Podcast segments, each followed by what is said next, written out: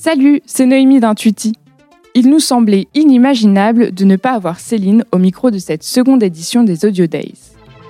C'est que notre DGO a une expérience qui doit être assez rare aujourd'hui en France. À l'occasion d'un webinar qu'elle donnait il y a quelques mois, nous avions fait le compte des projets de refonte d'écosystèmes digitaux auxquels elle avait participé. Au bout d'un moment, on avait arrêté et on avait fini par faire une estimation autour de 120. Donc autant vous dire que des projets réussis, elle en a vu, et des projets complexes ou même franchement ratés, elle en a vu aussi. Dans cette capsule, elle vous présente une série de questions que vous devriez vous poser pour faire davantage partie de la première partie de projet, plutôt que de la seconde. On lui laisse la parole. À toi Céline. Audio Bonjour, je suis Céline Nedoncel, directrice générale opérationnelle d'Intuiti du groupe Interacti. Je suis ravie de participer à cette deuxième édition des Audio Days.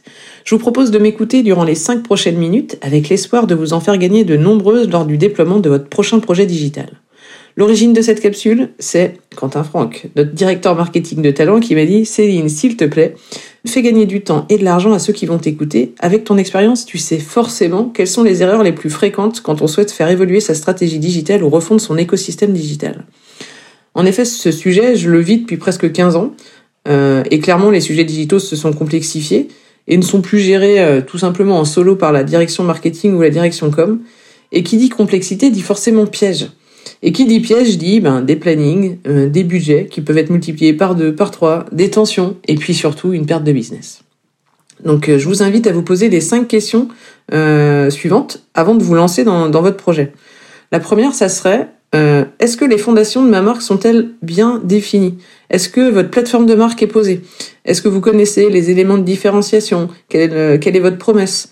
Euh, tout simplement parce que si cette ces fondations-là sont pas posées, au lieu de commencer par votre projet digital, vous, vous risquez tout simplement de commencer par un projet de stratégie de marque. Ou pire, de commencer sans. Et là, vous êtes clairement parti sur un projet bancal. C'est du vécu. Euh, on peut clairement perdre un an, euh, ou bien sortir un site qui est assimilable à vos concurrents et, et avec une, une perte de, de, de, performance. La deuxième question que je vous invite à vous poser, c'est euh, quelle est la gouvernance du projet? Aujourd'hui, il y a de nombreux projets stratégiques qui se lancent uniquement avec la direction marketing et euh, une fois le projet lancé, vous allez aller euh, faire valider à votre direction générale euh, les maquettes de votre futur dispositif. Et puis là, au lieu de faire des retours sur la forme, il va potentiellement y avoir des retours sur, sur le fond. Donc il faut clairement avoir comme sponsor en départ d'un projet stratégique, encore une fois, votre direction générale, mais c'est pas la seule direction à impliquer. Euh, tout simplement parce que les projets sont de plus en plus transversaux, ils impliquent énormément de services. Euh, la direction euh, des systèmes d'information, la DSI, elle est devenue incontournable. La direction commerciale, la logistique, le juridique, la, la finance sont clairement des, services à intégrer au plus tôt à l'intérieur de vos projets pour éviter une perte d'efficacité. la troisième question que vous pouvez vous poser, c'est est-ce que vous avez en interne toutes les compétences et la bande passante pour réaliser le projet? En fait, la dimension RH du digital, elle doit être anticipée. Que ça soit pour se lancer sur du e-commerce, de digitaliser votre force commerciale, ou bien de refondre votre site, ça nécessite de structurer une équipe avec des compétences euh, pour mener le projet. La première étape, c'est de déterminer qui est votre euh, acteur principal. En gros, le chef de projet, le product owner, on l'appelle comme on veut, mais en tout cas, c'est euh, votre plaque tournante euh, qui va avoir un rôle essentiel, qui va devoir être fédérateur, conduire le changement, parce que les projets digitaux, souvent, ça apporte de la conduite de changement. Et il faudra également anticiper des actions chronophages comme la rédaction de contenu, la traduction, la recette. J'ai beau le dire à chaque début de projet, mais c'est des éléments qui sont générateurs de décalage de planning. Certains de mes clients sur cette fonction-là, ont pris la décision, ont pris l'alternative en tout cas d'externaliser la fonction, car finalement on est sur euh, une surcharge temporaire de travail.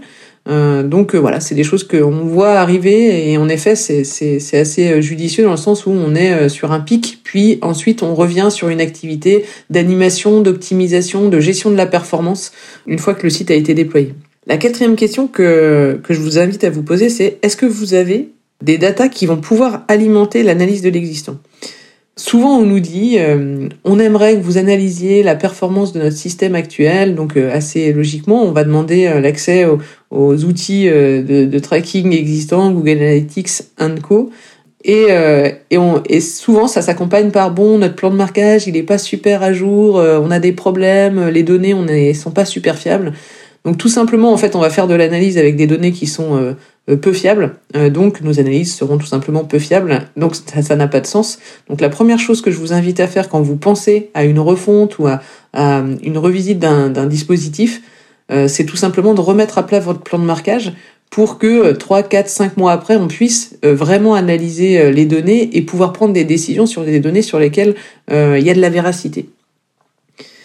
La cinquième question, qui est euh, une question finalement à se poser en continu, hein, c'est euh, est-ce que vous avez une bonne vision, une bonne connaissance des besoins de vos clients et euh, une bonne perception de vos clients sur votre marque? Est-ce que vous avez une connaissance de leur expérience de marque?